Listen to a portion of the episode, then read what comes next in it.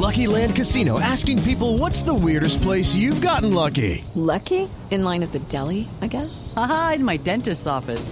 More than once, actually. Do I have to say? Yes, you do. In the car before my kids' PTA meeting. Really? Yes. Excuse me, what's the weirdest place you've gotten lucky? I never win and tell. Well, there you have it. You can get lucky anywhere playing at LuckyLandSlots.com. Play for free right now. Are you feeling lucky? No purchase necessary. Void where prohibited by law. 18 plus. Terms and conditions apply. See website for details.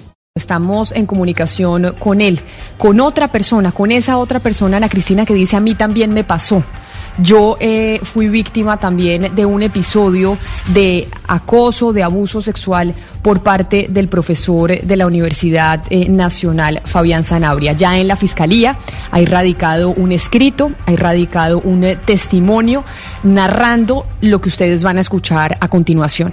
Por seguridad de nuestro entrevistado, hemos decidido cambiarle el nombre, pero le vamos a dar la bienvenida. Raúl, mil gracias por aceptar hablar con nosotros hoy aquí en Mañanas Blue cuando Colombia está al aire. Hola, buenos días. Muchas gracias. Raúl, ya nosotros hemos eh, un poco hecho la introducción, pero sí quisiera repetirle, entendiendo que esto es muy duro para usted, ¿por qué tomó la, la decisión usted de hablar en este momento, tanto tiempo después? Pues a mí me llevó Hello, it is Ryan, and we could all use an extra bright spot in our day, couldn't we? Just to make up for things like sitting in traffic, doing the dishes, counting your steps, you know, all the mundane stuff. That is why I'm such a big fan of Chumba Casino. Chumba Casino has all your favorite social casino style games that you can play for free anytime, anywhere with daily bonuses. That should brighten your day a little. Actually, a lot. So sign up now at chumbacasino.com. That's chumbacasino.com. No purchase necessary. VGW Group. Void were prohibited by law. See terms and conditions. 18 plus. Raúl. Hola. Me, me impulsó a hablar el saber que había más víctimas. La verdad, todo esto me genera mucho miedo. Y el descubrir que era el mismo modus operandi que usó conmigo y las mismas palabras y era como la misma puesta en escena que yo dije, no, esto no es algo de un solo caso, porque traté de convencerme todos estos años que fui el único y que fue algo que pasó en ese momento y acabó ahí y desgraciadamente no fue así y me arrepiento profundamente de no haber hablado antes. Raúl, ¿usted cuántos años tiene? Yo tengo 31 años, pero yo tengo 31 años y parezco como de 25 y tenía 25 y parecía como de 17. Raúl, usted vive en Bogotá, ¿cierto? Sí, así es. Cuando usted dice, yo tengo mucho miedo y me ha dado mucho miedo durante todos estos años, entendiendo evidentemente que esta es una situación muy compleja, ¿a qué le tiene miedo? ¿Cuál, qué- ¿Le da miedo que cuáles puedan ser las consecuencias o tuvo miedo de qué durante todo este tiempo?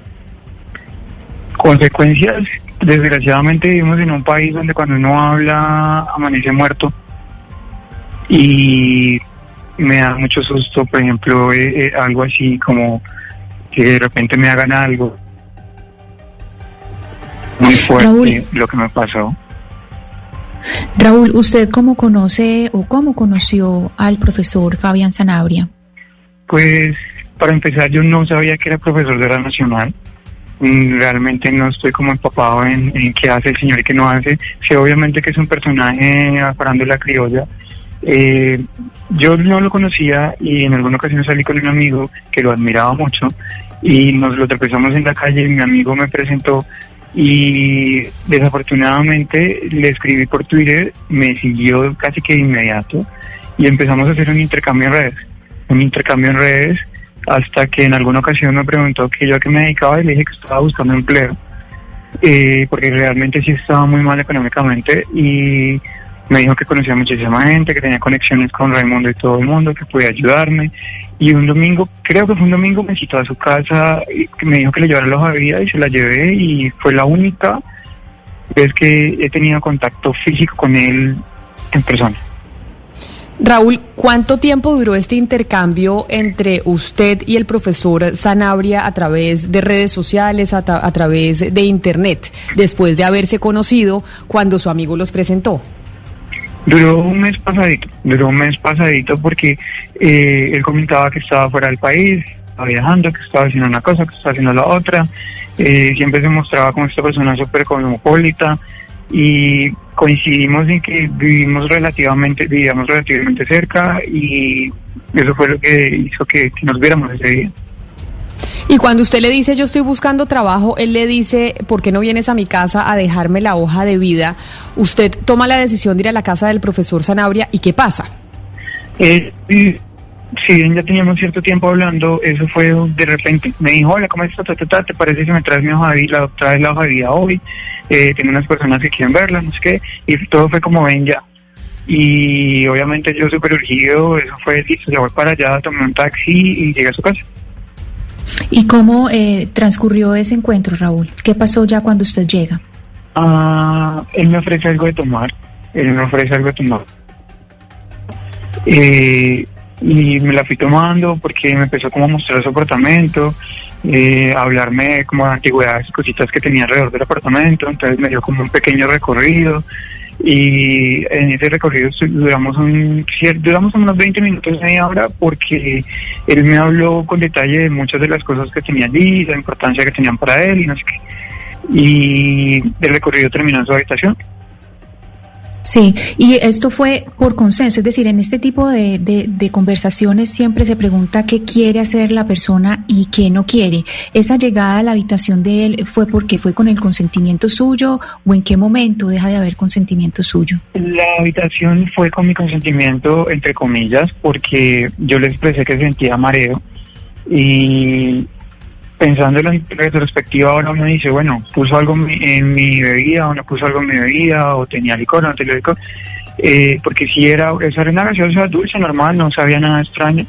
Eh, llegamos a esa habitación porque en esa habitación tenía más cosas que quería mostrarme, eh, como cosas talladas de madera y en cuero y cosas así, y ahí empezó todo. Y esto que sucedió, eh, lo que usted está denunciando, usted dice que absolutamente todo pasó sin que usted quisiera y que además se le sometió, porque usted habla en la denuncia que además eh, fue atado. Sí. El primero fue como un ejercicio de poder mental. Como yo soy esto, yo tengo esto, yo puedo hacer esto por ti, yo puedo cambiar tu vida así, ta. Y después eh, fue más. Se abalanzó sobre mi cuerpo, él se abalanzó sobre mi cuerpo y me intenta besar. Y yo le digo que no, porque la verdad nunca sentí la más mínima atracción, atra- atracción física hacia él, ni la siento. Eh, él agarra mis labios y los aprieta porque siempre fue ejerciendo fuerza. Aprieta mis labios y me dice, es que usted tiene una boca muy bonita. Y yo, vale, gracias, pero siempre como poniendo mi cuerpo. Y yo recuerdo que en el momento que entré a su apartamento, el paso seguido a que yo entro, él coloca llave a la puerta. O sea, la puerta todo el tiempo estuvo asegurada. Pe- Pero Raúl, usted dice que usted no consintió lo que pasó, que usted eh, fue por su voluntad hasta el cuarto, pero Sí. que posteriormente, pues evidentemente no consintió que él le mordiera la boca, lo tirara sobre la cama, pero en ese momento usted opuso resistencia o usted no puso resistencia. ¿Cómo fue la Eh, dinámica en ese instante? no mordió mi boca, me dio un bofetón en la boca. Eh, paso seguido al bofetón, yo sangré, sea por el, porque con esto dientes me haya lastimado, pero sangré. El momento de que mis labios sangran, es como si su mirada fue como si yo fuera inferior a él. Como, ¿cómo te atreves a sangrar? Y en ese momento es cuando ya él me tira a la cama y se acuesta sobre mi cuerpo y agarra mis manos. Él tenía unos cinturones allí en su habitación y es como si ya los tuviera preparados o si o pareciera que estuvieran modo decoración. Y él con uno de esos cinturones él me da, él me golpea.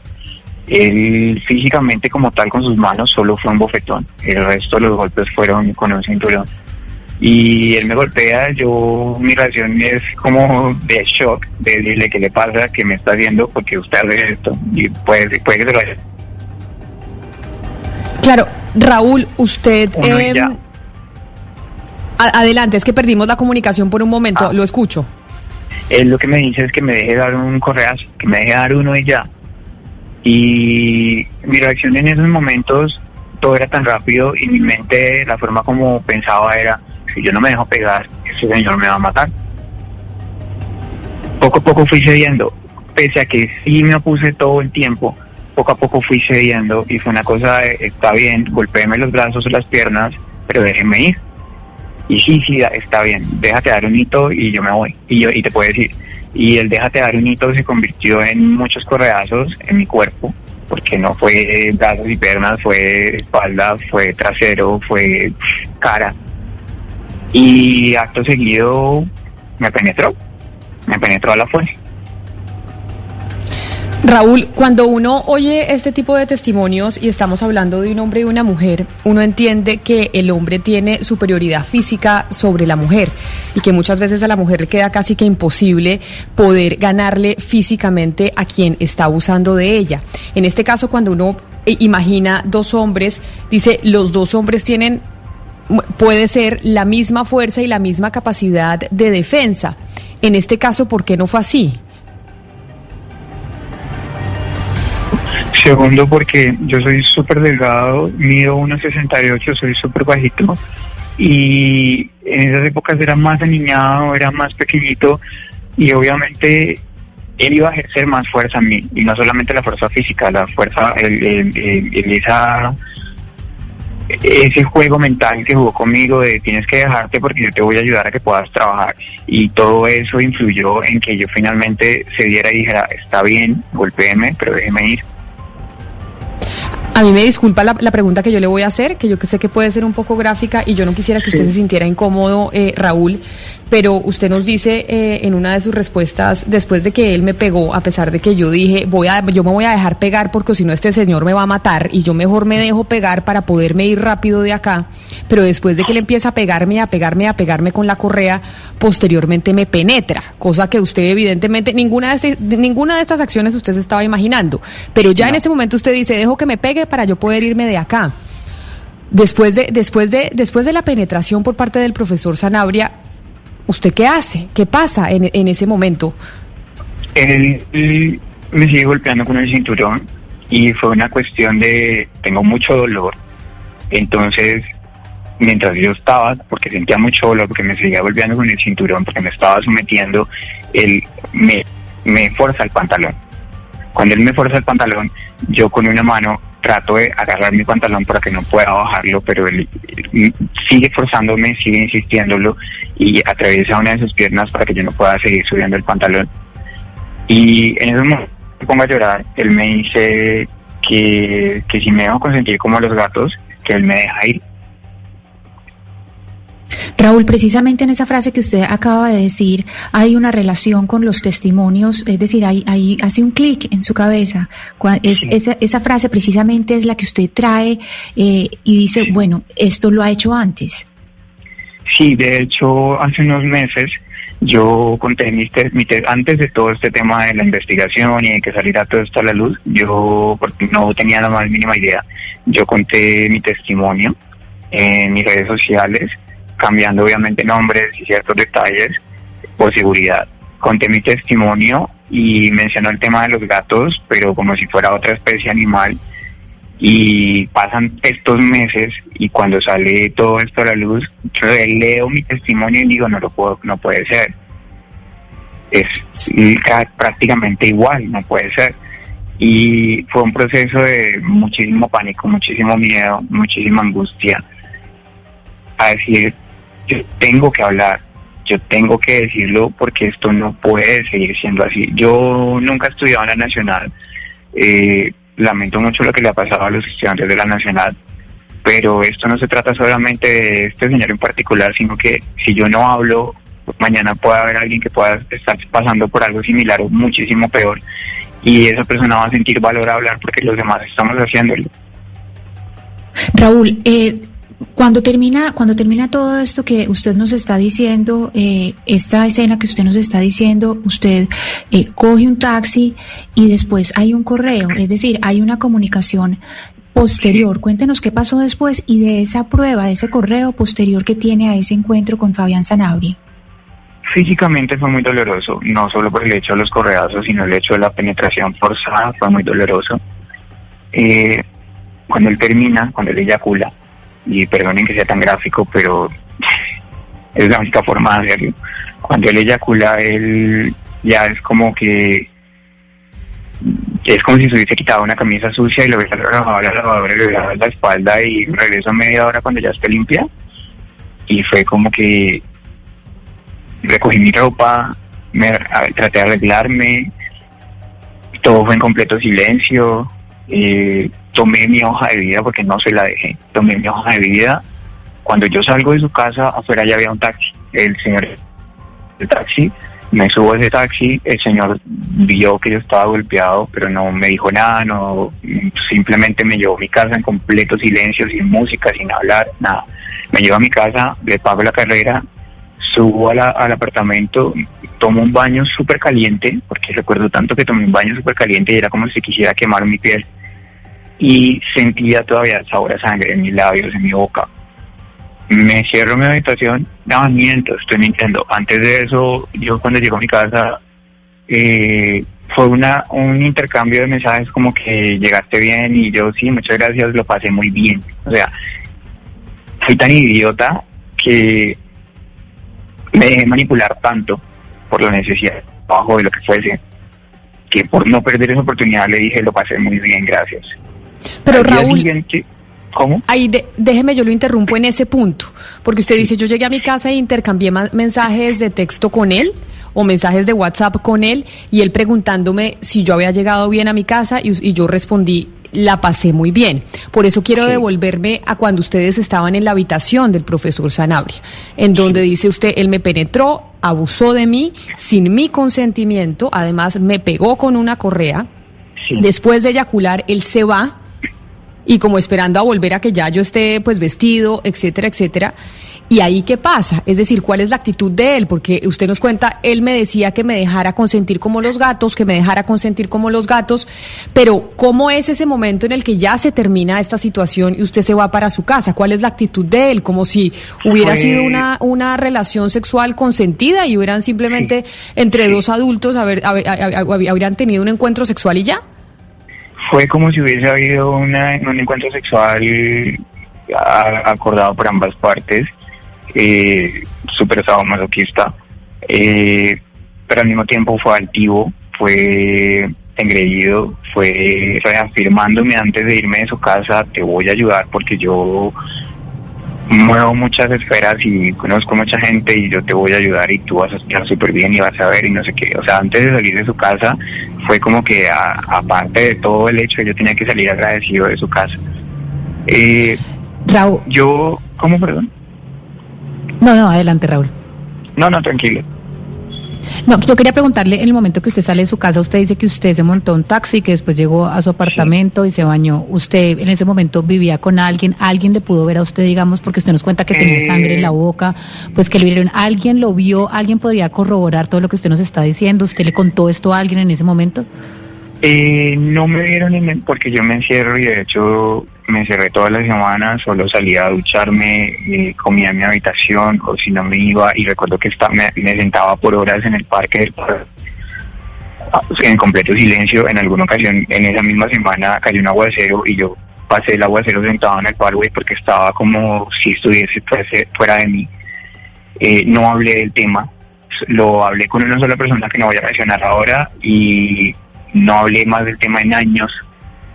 Entonces fue como que enterré eso allí, ahí quedó y mm, de hecho pasa eso y yo no vuelvo a hablar con ese señor sino hasta el día siguiente. Él me envía un correo enviándome este, pa- pa- partes de su libro y era como una cuestión homoerótica. Yo realmente ni lo leí, la, les confieso que lo vine a leer fue hace poco. eh, buscando correos que intercambiaba con él, me puse a leer y yo, ah, ya pues, y nunca le contesté el correo, él nunca me volvió a escribir, nos dejamos de seguir en redes, yo perdí el teléfono que tenía que cambiar de número, o sea, jamás volvimos a saber uno del otro hasta hace unos poco- pocos meses que nos vimos en la calle, pero no supe si fue que me reconoció o se acordó o me coqueteó porque me hizo como un saludo con la cabeza y él siguió su camino, yo seguí el mío y paré de contar. Raúl, me devuelvo un poco eh, a, a, lo que sucedió en el apartamento porque algo sí. no, no, no, me quedó muy claro. Usted nos dijo que cuando entró él le ofreció algo de tomar. ¿Esto de tomar era licor? ¿Usted siente, siente que todo el tiempo durante esto que usted recuerda usted estaba en sus cinco sentidos? Eh, no, eh, como dije en el principio sentía mucho mareo y se lo expresé. Eh, él me hizo comentario como que quizás era porque no estaba comiendo bien, porque algo que yo había hablado a modo personal con él es que yo fui habitante de calle, yo viví en las calles, yo no tenía, o sea, yo pasé un proceso de vulnerabilidad impresionante porque yo perdí todo. Y me acogen en este apartamento, empiezo a trabajar, empiezo a pagar, entonces no me estaba alimentando bien. Entonces él decía, no, de pronto es que no has comido bien, pero yo decía, bueno, pero es gaseosa y no y no no le di más la verdad no le di más más porque era una conversación de que él cambiaba el, tem el tema súper rápido, súper inmediato. Si yo hacía muchas preguntas, él me empezaba a hablar de viajes y de cosas que yo no había preguntado. Entonces, fueron unas conversaciones, la verdad, súper fugaces. Raúl, su testimonio es muy valioso porque como yo le decía, nosotros incluso en este programa hablamos con el profesor Zanabria por otra denuncia que apareció en un informe que se publicó sobre la Universidad Nacional y el Departamento de Antropología y diferentes profesores. Y usted dice, yo cuando escuché de esa información dije, este es un modus operandi que, que, viene ejerciendo el señor Sanabria desde hace mucho tiempo porque eso pasó conmigo. Yo pensé que yo era el único y ahora me estoy dando cuenta que no. Si yo le tuviera que preguntar cuál sería ese modus operandi que usted dice utiliza el, el señor Sanabria para acosar y para abusar eh, de las personas, ¿sería cuál? Cuando usted dice acá pasó exactamente conmigo lo que pasó con estos otros, eh, con las otras víctimas. Pues primero que él se muestra como una persona que trabaja tanto y hace tanto por los demás, que siempre se siente solo y, y que quiere compañía, y que quiere conversar, porque conmigo fue así, no sé con los demás. Era como que se sentía solito y le gustaría tomar con alguien, hablar con alguien y como tratando de que uno sienta ternura por él. Y ya después procede, es más un ejercicio de poder, eh, de decir yo tengo esto, yo puedo esto, yo hice esto, yo hago aquello, y obviamente a mí ahora alguien se me acerca con esa con, con como con ese esa, esa, canción y no me interesa pero una persona en mi caso no pero alguien por 18 19 años es muy fácil de impresionar. Sobre todo si es un estudiante y, y en el caso de los estudiantes y muchas veces su carrera depende de ello. Entonces es un ejercicio de poder es un ejercicio de poder y él tiene como una fijación con el tema de los gatos y el tema de someterlo a uno y desgraciadamente hemos caído. Raúl, usted nos está hablando de algo que sucedió hace siete años y que parece que en el tiempo pues es mucho tiempo. Durante todos estos años, ¿qué repercusiones ha tenido eso en su vida? Eso que sucedió en la casa de Fabián Sanabria, en el apartamento. Yo, si bien he tenido acompañamiento psicológico, el cual ahora mismo está suspendido, eh, intenté suicidarme, intenté suicidarme, eh, fui diagnosticado con depresión eh, y no ha sido una cosa que he tratado como con juicio, sino que ha sido una cosa que se ha tratado de forma muy, muy interrumpida. he tendido a castigarme, he tenido desórdenes alimenticios, tengo severos problemas para dormir, ya que el 80% del tiempo tengo pesadillas, no necesariamente con él, pero sí con la situación y esa situación ha desencadenado otras otras cuestiones personales. Mm, no, yo soy bisexual, soy abiertamente bisexual, independientemente que mi sexualidad la viva muy íntima. Eh, no he podido tener una relación estable con una mujer, no he podido tener una relación estable con un hombre. Eh, en alguna ocasión tuve una novia y le comenté, a mí me pasó esto, más no le dije con quién y le di muchos detalles y es como de cierta forma como si yo me hubiese castrado ante ella. Entonces sí afecta, sí ha afectado mucho y ha sido algo que, mira, yo no soy muy cercano a mis papás y después de 13 años de mantenerme alejado de mi familia, finalmente el año pasado pude hablarle a mi papá y decirle, a mí me abusaron sexualmente. Entonces, a pesar de que han pasado los años, es un proceso que todavía no ni siquiera ha iniciado a sanar porque pues, tenía que decir, después de tantos años pude por, por fin hablar del tema con mi papá. Eh, mi expareja, eh, que es mi gran amigo, eh, lo supo todo el tiempo. Estuvimos juntos cuatro años y le- desde un principio le comenté, le dije, mira, me pasó esto. No le dije a la persona, pero sí le di como indicaciones. Eh, y sí me afecta, sí me afecta y me sigue afectando. Hace un mes solicité allí a- apoyo psicológico de nuevo porque tuve una recaída y creo que me va a afectar toda mi vida, toda mi vida, por mucho que eh, ese señor algún día pidiera perdón, que no es suficiente para mí y no dudo que lo haga, nunca voy a tener como esa paz, esa resolución, porque él me arrebató a mí algo de inocencia que todavía quedaba en mí y la destruyó, la pisó, la, la asesinó a golpes. Entonces sí tiene muchas huellas en mí.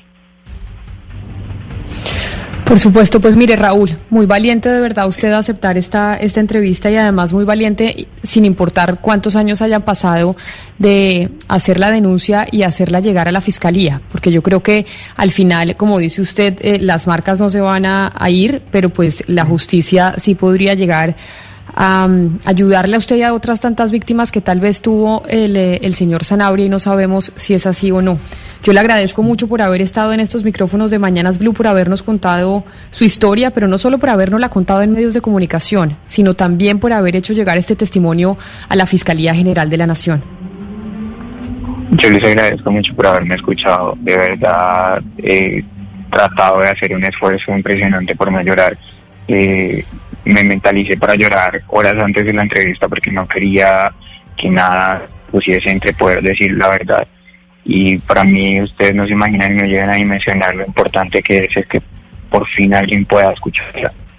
Y para mí es muy importante saber que quizás alguien allá afuera puede prevenir estas situaciones al escuchar este tipo de cosas y puede decir, sabes que puedo evitar estar en estas situaciones y al evitar estar en estas situaciones puedo salvar mi cuerpo, puedo salvar mi integridad y puedo evitar ser abusado. O algunas mamás que estén escuchando esto puedan decir, a mi hijo le pasó igual y es hora de escucharlo y hablar y de protegerlo. Entonces les agradezco muchísimo. No, a usted, a usted por, por como lo dice, por ser una voz en donde mamás, papás que estén escuchando, jóvenes que hayan sido víctimas también, eh, pues sepan que se puede hacer eh, una denuncia y encontrar justicia. Gracias, Raúl. Pero permítanme ahora también saludar a Mónica Godoy. ¿Y por qué voy a saludar a Mónica Godoy, que es activista, pero que además es antropóloga, que fue una de las eh, directoras de ese informe que entregaron de la Universidad Nacional? En la Facultad de Antropología sobre los acosos por parte de los profesores a los estudiantes. Y si bien este testimonio de Raúl que ustedes acaban de escuchar no aparece dentro de ese informe, Raúl nos decía que él se atrevió a denunciar después de haber conocido los testimonios de ese informe, después de que ahí hubiera uno en contra del profesor Sanabria y él dijera, esto no solo me pasó a mí, esto parece ser un modus operandi y por eso, profesora Godoy, quiero saludarla nuevamente aquí en Mañanas Blue. Bienvenida. Muchas gracias, Camila. Eh, buenos días a toda la audiencia. Profesora Godoy, y ahí es a lo que yo quiero ir con usted específicamente a lo que nos decía Raúl, y es al modus operandi de las investigaciones, de los testimonios que usted ha recibido de diferentes estudiantes eh, de la Universidad Nacional. Nosotros hace un mes hablamos de un caso del, del profesor Sanabria, usted también habló con, eh, con nosotros. Usted ve y después de escuchar a Raúl, usted dice, aquí estamos claramente frente a un modus operandi del profesor Sanabria. Mira, yo lo que quiero resaltar es que eh, este tipo de informes, que, que son muy importantes ponerlos a disposición del público, sirven precisamente para que otras víctimas que no han hablado durante mucho tiempo porque no han tenido el apoyo necesario para hablar, ¿sí?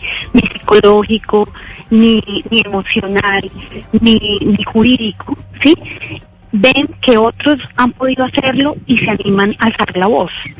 Nosotras pensamos que la reacción del profesor Sanabria, que ha sido tan violenta contra los informes, es parte de, digamos que, de la expresión de, de tratar de evitar que otras personas que él haya podido lastimar hicieran este ejercicio de alzar la voz y decir efectivamente a mí también me pasó.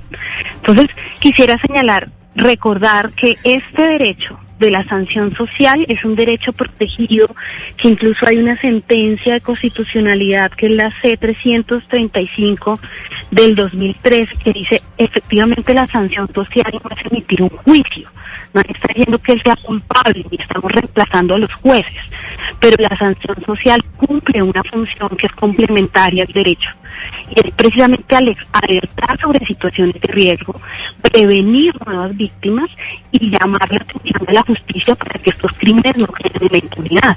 Camila, el 95 al 98% de crímenes de delitos sexuales quedan en la impunidad en Colombia. Entonces vamos a seguir esperando a que opere la justicia opera un ritmo y que opere la universidad que opera otro y mientras tanto, ¿qué va a pasar con estos jóvenes que están en contacto con estas personas? Mónica, este, este testimonio de Raúl, que es eh, tan impresionante, no tiene relación con las dos partes del estudio que ustedes han publicado de los estudios de la Comisión Feminista. ¿Cómo es ese contacto? Es decir, ¿cómo llega Raúl a usted a contarle esta historia? Porque la historia pues no, no es, y él tampoco es parte de la, de la Universidad del Departamento de Antropología.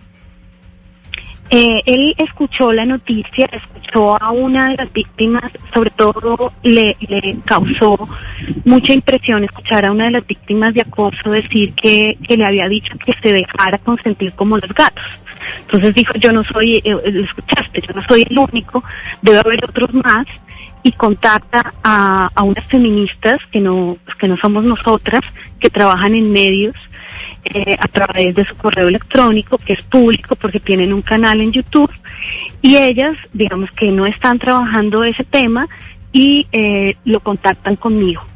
Yo lo llamo, tenemos una primera entrevista, eh, conversamos, lo escucho, me escucha y decidimos documentar el caso. Lo documentamos a través de una entrevista, un audio y la transcripción de la, de la entrevista que se entrega a la Fiscalía General de la Nación como denuncia.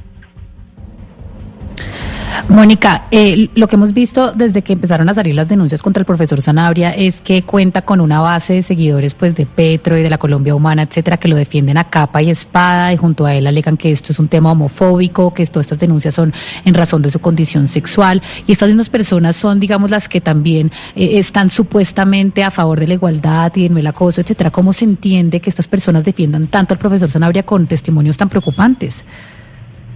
Mira, yo creo que hay mucha desinformación frente a los delitos sexuales. Hay una, hay una reciente sentencia del Consejo de Estado que señala la dificultad probatoria que existe en los delitos sexuales y algunas de sus preguntas estaban orientadas precisamente a tratar de establecer si había violencia física para probar el delito de acceso carnal.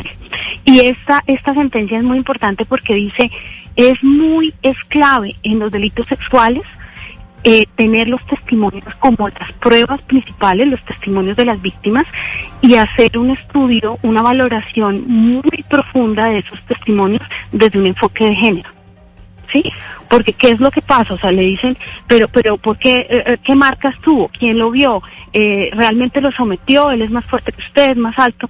O sea, hay, hay estudios que muestran que las víctimas de violación, eh, mujeres, básicamente, que son la, mayoría de víctimas de violación, cuando se sienten amenazadas de muerte, caen en un estado de shock ¿sí? Eh, eh, eh y prefieren eh, no defenderse para intentar no ser asesinadas. ¿sí? Y fue lo que pasó con el caso de la manada en España. Sí, entonces, digamos que, que, hay que, digamos, sensibilizarnos y aprender a escuchar las víctimas y sobre todo me gustaría que la audiencia entendiera el, el imperativo ético que plantean las víctimas al decir vamos a hablar para que nadie nunca más tenga que volver a pasar por esto. Y la función social de nosotras, digamos, las defensoras de derechos humanos, es precisamente garantizar ese ejercicio de verdad para las víctimas independientemente de lo que pase con los procesos judiciales, que se tardan, que son muy complicados, ¿sí? O lo que pase con los procesos disciplinarios. Sí, entonces es muy importante que como sociedad aprendamos a escuchar a las víctimas y lo que tenemos en Twitter es un hostigamiento de una persecución porque la defensa del profesor Sanabria se ha basado en señalarnos como persecutoras políticas, lo cual no tiene ninguna base eh, real. Permítame, profesora Godoy, porque ya que usted habla de la defensa del profesor Zanabria, nosotros eh, nos comunicamos con él. Él nos dijo que no va a hablar en medios de comunicación, que nos comunicásemos con su abogada. Y por eso su abogada, la defensa del, eh, del profesor Zanabria, también está con nosotros aquí en la línea. Es la abogada Cielo Rusinque. Abogada Rusinque, a usted mil gracias también por atendernos y bienvenida. Sí, buenos días para toda la audiencia, buenos días Camila y buenos días a la señora Godoy. Eh, ante todo quisiera hacer una pequeña salvedad. He pasado 40 minutos a escuchar una serie de acusaciones sin ninguna confrontación y me gustaría poder tener el tiempo equilibrado para poder responder a pues a esta campaña que me parece absolutamente amarillista, lamentable, eh, irresponsable si se quiere. Quisiera comenzar por hacer un llamado a ustedes en tanto que periodistas y a los diferentes medios de comunicación que han tenido conocimiento y que han manejado este tipo de información en estos casos a que por favor que por favor en el ánimo de ser escuchados, de ganar audiencia, porque es que estos relatos obviamente llaman gente, a la gente le gusta eh, esta sociedad como del espectáculo, que no en este camino no se lleven por delante preceptos fundamentales y pilares fundamentales de un Estado de Derecho. Estamos hablando de presunción de inocencia, de debido proceso, de garantías fundamentales. Mire, yo soy muy respetuosa de las víctimas, yo soy mujer además y conozco precisamente esas dificultades que se tiene de las falencias en cuanto a la perspectiva de género cuando se aboca el conocimiento de esas presuntas eh, situaciones, presuntas víctimas. Pero yo ante todo les quiero hacer un llamado, es que ustedes no partan del supuesto de antemano de que hay una realidad detrás de estos relatos. Y con esto yo no estoy acusando o no estoy ni siquiera empezando a confrontar ese testimonio que está lleno de Abogada. Sí. Abogada Rusinque, pero ¿por qué entonces deberíamos partir de la base de que son falsos? Si No, usted dice que, o sea, usted dice no partan de la base de que No, son verdaderos, ¿por qué tenemos que partir de la base de que son falsos? Yo, yo, yo llevo 40 minutos escuchándolo, le, permi- le, ruego por favor que por lo menos me permita hablar y que no tergiverse lo que estoy diciendo. Yo no estoy diciendo que el relato de las víctimas, que siempre tiene que ser escuchado en condiciones de, de igualdad y de equidad, sea falso. Yo estoy hablando de un caso en específico, en específico de esta versión que acabamos de oír, que merece ser confrontada, contrastada, como mínimo bajo, la, bajo los mínimos criterios de la lógica. Que mandar ustedes al aire un testimonio al que no le habían hecho una previa confrontación, un filtro mínimo en cuanto a la racionalidad y la coherencia de ese relato, es irresponsable. Y que se habla de presuntas víctimas, de presuntas conductas punibles, de presuntos responsables. Ustedes están incluso agradeciéndole a la víctima de haberse atrevido a hablar y de haber contado su relato y están dando Abogada, una, una- abogada. un- un- un- Abogada, no solamente es un testimonio en contra del profesor Sanabria, vamos tres y prueban los tres testimonios. No, déjeme, déjeme hacerle la pregunta. Son tres testimonios y en dos de ellos hay una sistematicidad que concuerda con que esto sea No válido y relevante ver, para hacer las preguntas usted- que nosotros hicimos al aire. Entonces, el tiempo ¿me lo tiene usted en este momento. Eh, en vez de darnos una cátedra de lo que hablar. significa o no el derecho, por favor, respóndanos en qué, por qué para usted esto no tiene ningún fundamento con la realidad. Más bien vamos al caso específico y díganos por qué el testimonio que acabamos de escuchar no es verdad para usted y qué es lo que no es lógico. A ver, por cada dos minutos que habla usted habla cinco y acabo de escuchar 40 minutos. Le ruego el favor que me escuche para poder, para poder al menos contrarrestar o confrontar lo que es sencilla lógica en lo que acabamos de escuchar. El testimonio que acabamos de escuchar dice que, es- primero, por, partamos del principio, en ninguno de los casos que han sido mencionados se ha hablado de estudiantes o personas en condición de subordinación, en con personas que se supone que están en incapacidad de resistir. Es la primera vez que hablamos de un hecho tan grave, de una conducta como la violación, que esto, esto, esto, esto- es aterrador hasta, hasta, hasta, hasta lo, lo que, las implicaciones que esto tiene, y están hablando de un patrón, un patrón que en los otros casos, déjeme decirle y déjeme narrarle a qué se refiere. Uno, un hecho que ocurrió hace 15 años, en el término de un instante, en un cóctel donde supuestamente asistió el profesor Sanabria, eh, al que él ya ha dicho de todas las formas un eh, de, de un lanzamiento de un libro de un señor, del señor Lorenzo Muelas, él no asistió a ese cóctel y un testimonio también lleno de incoherencias, no se tiene ni precisión ni de la fecha, ni del año, ni siquiera, ni, ni- fue en cuestión de un instante, de supuesto acoso a través de esa conducta que transcurrió, que no tiene ningún sustento probatorio ni nada. El segundo testimonio también lo narra, eh, tiene cualquier cantidad de contradicciones de tiempo. Yo, yo no estoy hablando de, las víctimas en abstracto, yo hablo de esos testimonios en general. Que se- incluso en la Universidad Nacional hay algo que hay que tener muy claro, es que este informe y este colectivo que lidera la señora Godoy no es una institución eh, formal dentro de la universidad, es un colectivo que no conocemos su metodología, me parece eso sí muy cuestionable, porque lo que yo veo es con estas prácticas, eso se aleja mucho de los criterios de justicia, que este tipo de movimientos reivindicatorios, de los que además hoy si quiere defensora de los derechos de las víctimas, eh, con actuaciones como, como, como la de estos colectivos finalmente, se ven delegitimadas porque la justicia pasa a un segundo plano. La señora Godoy aquí nos habla de sentencias de la Corte Constitucional. Señora Godoy, yo soy constitucionalista y le puedo garantizar que ninguna sentencia de la Corte Constitucional va a avalar que se pretenda suplantar el Estado de Derecho, un proceso con las garantías mínimas judiciales de contradicción, de defensa, de debido proceso a través de este tipo de, de- de- de- de juegos mediáticos que ustedes hacen, cuyos, cuyos orígenes o cuyas razones desconozco por completo, pero que no cumplen con los mínimos criterios de justicia y de razonabilidad. Yo creo que en la misma confrontación que ustedes no me permitieron hacerle a la, a la, a la, a la presunta víctima, ustedes periodistas se dieron cuenta la, in- la, la incoherencia de los relatos. Habla de que estaba drogado, por favor. Estaba drogado, pero se, apu- se No, pero, pero aboga- abogada, abogada, entenderá usted, caso concreto. Del caso concreto abogada, permítame porque es, eh, permítame porque es que entenderá, usted como abogada, sobre todo, que yo no podía ponerla a usted a confrontar a la víctima, porque ya entenderá que la víctima, para la víctima el proceso de contar esto de La manera pública víctima. es, es, es muy es, es, es muy difícil. Entonces, si encima de todo yo aceptar que usted le- que, usted lo cuestione al aire, pero no- permítame, no- no- pe- pues sí me está diciendo que, que yo no le permitía a usted eh, preguntarle y No, confrontar eh, los hechos como si usted estuviera en un juzgado para ver si el señor estaba diciendo la verdad o no. Precisamente, pero en cambio ustedes sí están dando, como si ustedes fueran jueces, la calidad a partir de ese relato, están hablando ya de víctimas y le están agradeciendo el testimonio de haberse atrevido a decir la verdad en sus micrófonos.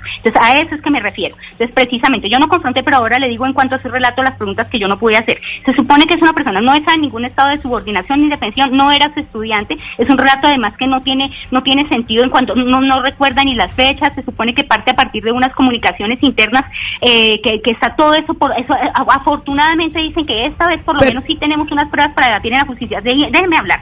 Habla de que, de que No. el profesor, de, de que él es una persona delgada, con una condición, si quiere, mire, todo el enfoque que a esto se le ha dado, finalmente parte del principio, como en este caso de las mujeres que no tienen capacidad de resistir ante una fuerza superior de un hombre. Ah, Él nos habla de poderes mentales, de una fuerza mental que él ejercía y además menciona lo del gato como un patrón, por favor. En los otros casos se menciona solo en una oportunidad que él hizo referencia al, gato y por favor, esto ya es un fetiche. Eh, todas las personas que conozcan al profesor Fabián Sanabria saben que tiene un gato, saben que usa una bata porque es que lo hace público en los videos y en las, y en la- y en la- y en los- las comunicaciones que él suele hacer. Esto no es nada novedoso. Su apartamento le aparece en cada una de las de las de las columnas que eran las videocolumnas. Este señor dice que fue drogado, que fue sometido por la fuerza, que fue golpeado, pero que al final le responde con mensajes como si hubiera pasado un agradable momento, porque seguramente pues no no, no entiende uno ahí como por qué una persona después de que ha sido maltratada, que ha sido violada, que ha sido eh, en fin eh, eh, traumatizada y todo lo que él describe, pues y, y toda la, la- la coherencia de su relato es que finalmente no hubo testigos, no hay personas que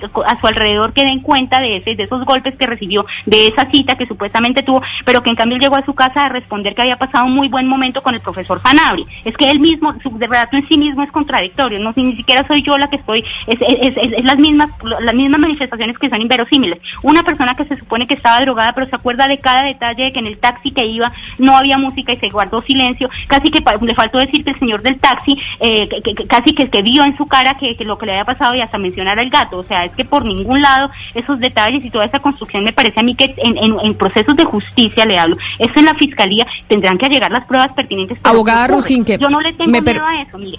Yo no- yo Me parece muy bien, pero permítame, mire, es que lleva cinco minutos usted hablando sin parar y yo la voy a dejar Claro, respirar. 40. Usted se da Claro, 40 pero es que, sí, pero es que eso no significa, usted no le invitamos en este programa para que lo hará 40 minutos también. No, Nosotros llamamos a su defendido, llamamos a su defendido para saber qué 40 tenían que decir, pero Mire, los medios de comunicación tienen una obligación. Ustedes tienen la obligación también de informar con condiciones de mínima parcialidad, de, imparcialidad y de veracidad. Correcto, de pero eso, pero en, ese- pero en esas condiciones, de- en, en esa- en eso, en eso no tenemos nosotros la obligación de dejarla a usted 40 minutos igual que No, el 40 denunciante. no, eso no dice en ningún lado. Entonces permítame, 40 minutos. permítame abogada Rusinque, permítame porque usted ha hecho unas acusaciones muy complejas en torno a la profesora Godoy, porque usted acá habla de una persecución política y que algo que desconoce de las denuncias y de la intención de las denuncias por parte mi- de la mire, profesora. dice la irresponsabilidad, afortunadamente esto queda grabado, está poniendo en mi palabra, en mi Per- boca palabras permítame y que le responda la profesora Godoy para que no sea yo. Profesora Godoy, Ah, adelante. Pero, pero no ponga palabras en mi boca. Eh, no mira, me gustaría, eh, Cielo, señalar que es precisamente esa agresividad la que tú has transmitido a través de tu Twitter, iniciando una campaña de legitimización, a ver, de, de, estigmatización en nuestra contra con un hashtag que dice yo apoyo a Sanabria, violando el principio de la buena fe de las denuncias de las personas que lo han hecho. El principio de la buena fe es muy, tan importante como la presunción de inocencia. ¿Y qué significa eso? Es creerle a las víctimas e iniciar los procesos de investigación correspondientes. Te hemos aclarado vía Twitter y le hemos aclarado a la opinión pública que los tres testimonios que acusan al profesor Zanabria de delitos sexuales están en fiscalía y la identidad de las víctimas es conocida por la fiscalía y que no son pruebas fabricadas. Es esta agresividad precisamente que vimos en esta respuesta es la que estas personas han estado desarrollando en contra nuestra. Nosotras en ningún momento hemos declarado al profesor culpable. No estamos reemplazando el Estado de Derecho, no estamos fungiendo como jueces. Estamos facilitando que las víctimas puedan por primera vez en su vida hablar y contar su experiencia. Y esto es protegido constitucionalmente. La abogada constitucionalista no, no, no conoce la sentencia, entonces se la digo para que la estudie. C-335 del 2013 y le recomiendo que también estudie con mucho cuidado la T-361 del 2019 que protege la libertad de expresión de las víctimas cuando hablan de lo que les sucedió. Y, y es importante reconocer que existen otros grupos históricamente vulnerados, no solamente las mujeres. Las personas bisexuales, homosexuales, trans, género, también son un grupo históricamente marginado. Y el poder también se ejerce contra ellos, incluso entre ellos, como acabamos de ver. ¿Sí? Entonces, en ningún momento nosotros estamos haciendo un juicio con una sentencia. Me parece que usted no ha leído los informes. En el primer informe de una serie de recomendaciones donde lo que instamos es a las autoridades correspondientes, tanto penales como universitarias, de desarrollar una investigación. Pero a ellos, a los defensores, a los fans, a esta gente tan agresiva como acabamos de ver, lo que les interesa es eh, construir alrededor de nosotros una imagen como si fuéramos eh, unas personas violentas, agresivas, que estamos persiguiendo a este pobre señor y, y, pues precisamente lo hacen para no hablar del tema central. El tema central es la gravedad de esas acusaciones contra la persona que usted defiende y que además defiende violando el principio de buena fe que tiene la denuncia de las de las víctimas. Doctora Rusinque, eh, yo le quisiera preguntar si su defendido él eh, se siente tranquilo y si él cree pues que no no tiene eh, responsabilidad. Él ha tratado de dirigirse eh, a cualquiera de las de las víctimas o es decir ha tratado de conversar con Mónica Godoy en términos de mirar qué fue lo que pasó de, de tener una conversación antes que un ataque. Sí, yo no sé, ustedes me cortaron la voz cuando estaba respondiendo a la... A, a- llevo 40 minutos escuchándolo y a mí me cortan la voz en los pequeños tres minutos en que, en que intenté hablar. Quiero saber si me están escuchando. La, está- la estamos escuchando. En este instante Bueno, la estamos oyendo, doctora Rosinque. señora- a ver, a ver, ok. vamos por partes porque es que aquí son 40 minutos desde ataques, de información sin, sin, sin confrontación, en fin. En cuanto al testimonio fundamental que ustedes están llamando hoy, están abriendo los micrófonos sin ningún filtro previo, sin ningún control mínimo de veracidad. Hay fundamentales contradicciones nada más en cuanto a este testimonio. Doctora Rosin, que ¿por qué no? Es que para que, para que hagamos eh, la conversación un poco más eh, amena, en vez de usted empezar a criticarnos, que ya lo ha hecho desde que empezó y desde que habló, eso, ya, eso que usted acaba de decir ya lo repitió cinco veces. Entonces, ¿por qué no responde a la pregunta de mi compañera Ana Cristina Restrepo? Más que vuelva y diga es que ustedes pusieron un testimonio, que no confrontaron, etcétera, etcétera. Eso ya usted lo dijo, ya aceptamos su acusación. su compañera Cristina Restrepo lo que está diciendo es que si el profesor ha tratado de hablar con la, con la señora Godoy, que, que está detrás de esos informes, ¿para qué? Para, para solucionar que se supone que eso se, resoluciones en las instancias judiciales. El profesor y lo que lo estamos invitando a hacer desde un primer momento es que agoten los recursos y que agoten las... Doctora Rusinque, es porque si estamos en, si estamos hablando de una universidad, pues en los en los entornos universitarios se crean ambientes de diálogo. Entonces, si publican eso, pues pensaría uno que lo más lógico es que diga, me están acusando de algo, yo quiero saber, quiero tener contacto con esas víctimas, es es posible, es posible que yo haya sido malentendido en alguna acción, es decir, averiguar primero. Estamos hablando acá de una violación, ¿cuál malentendido si ustedes han, mm. han dado por hecho unas conductas además incomprobables, eh, llenas de incoherencias, cuál cuál cuál cuál Doctora Rusinque, doctora Rusinque, perdóneme, pero los casos de acceso eh, carnal violento casi nunca, casi nunca, si no es inmediatamente la denuncia, casi nunca es, posible tener unas pruebas precisamente por las circunstancias en que se dan. Usted es abogado, usted lo debe saber. Mire, no me hablen abstracto de los casos, porque yo le estoy hablando de este casos concretos. Ese es el gran problema, además, aquí es que nos estamos defendiendo de unas conductas generales y de patrones que ustedes quieren señalar que en este caso no existen. En, la, en las instancias de la Universidad Nacional sí, sí cursa una investigación y cursa. Allá se presentó, hay una veeduría que se encarga de estos casos, se les pidió de la manera que corresponde que por favor aportaran las pruebas, es la hora que las estamos esperando, nunca llegaron, se les ha pedido desde el principio, díganos a dónde está esto radicado en la Fiscalía para poder ejercer el derecho a la defensa como corresponde, tampoco, tampoco se ha hecho, aquí lo que se busca es precisamente a través de este tipo de denuncias públicas, sin ningún contraste, sin ninguna confrontación, atentar contra los principios fundamentales como el acceso a la justicia, el debido proceso, la presunción de inocencia, aquí están destruyendo la vida y honra de una persona basados en un testimonio de una presunta víctima cuyo filtro eh, básico no, no pasa la, primera confrontación. Claramente eso en la fiscalía yo no le veo ninguna ninguna posibilidad de, de, de, de, de tener alguna repercusión y yo creo que además lo saben porque es que ese testimonio está lleno de incoherencias y yo no hablo por las víctimas en general, yo hablo por este caso particular. Y a mí lo que me parece lamentable es que este actuar de esa manera, de este colectivo, deslegitima una labor que sí vienen adelantando muchas personas en busca de precisamente de proteger y acompañar a las víctimas de este tipo de delitos, eh, pero pero hombre, que no actúan de esta manera, o sea, es un despropósito lo que hacen, al contrario, esto le hace daño incluso al mismo feminismo. Una señora que se dice feminista y que me ha atacado yo con ella, no es la primera vez que hablo, me ha atacado por las redes sociales, ha desdibujado y ha tergiversado lo que yo he hecho cuando ni siquiera me he referido nunca a ella, por favor, y eso que se supone que es feminista, y ataca mi condición de mujer y me menosprecia y me dice que yo estoy al servicio y que soy, mejor dicho, la, la, la, la, la, utiliza calificativos como que yo soy la, la servil de Fabián Zanabria, por favor, no, yo soy abogada, ni siquiera para respetarme en mi condición de mujer y de profesional.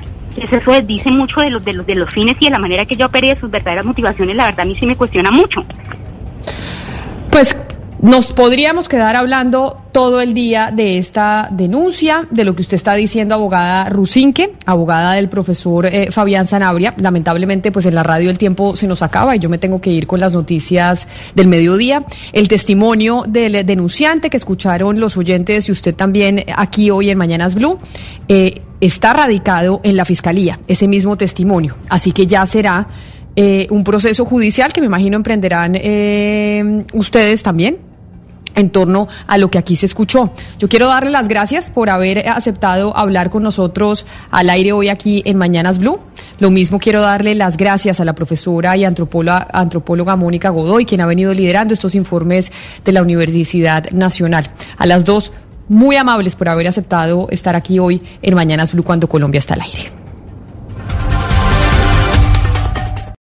Lucky Land you can get lucky just about anywhere. This is your captain speaking. Uh, we've got clear runway and the weather's fine, but we're just going to circle up here a while and uh, get lucky. No, no, nothing like that. It's just these cash prizes add up quick. So I suggest you sit back, keep your tray table upright, and start getting lucky. Play for free at LuckyLandSlots.com. Are you feeling lucky? No purchase necessary. Void where prohibited by law. 18 plus terms and conditions apply. See website for details.